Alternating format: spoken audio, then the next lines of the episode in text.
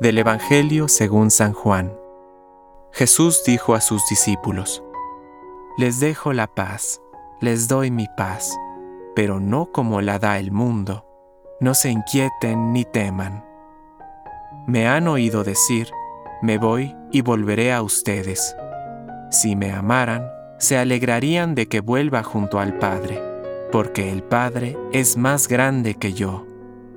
Les he dicho esto antes que suceda, para que cuando se cumpla, ustedes crean. Ya no hablaré mucho más con ustedes, porque está por llegar el príncipe de este mundo.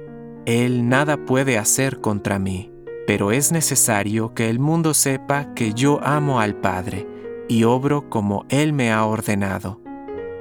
Levántense, salgamos de aquí. Palabra de Dios.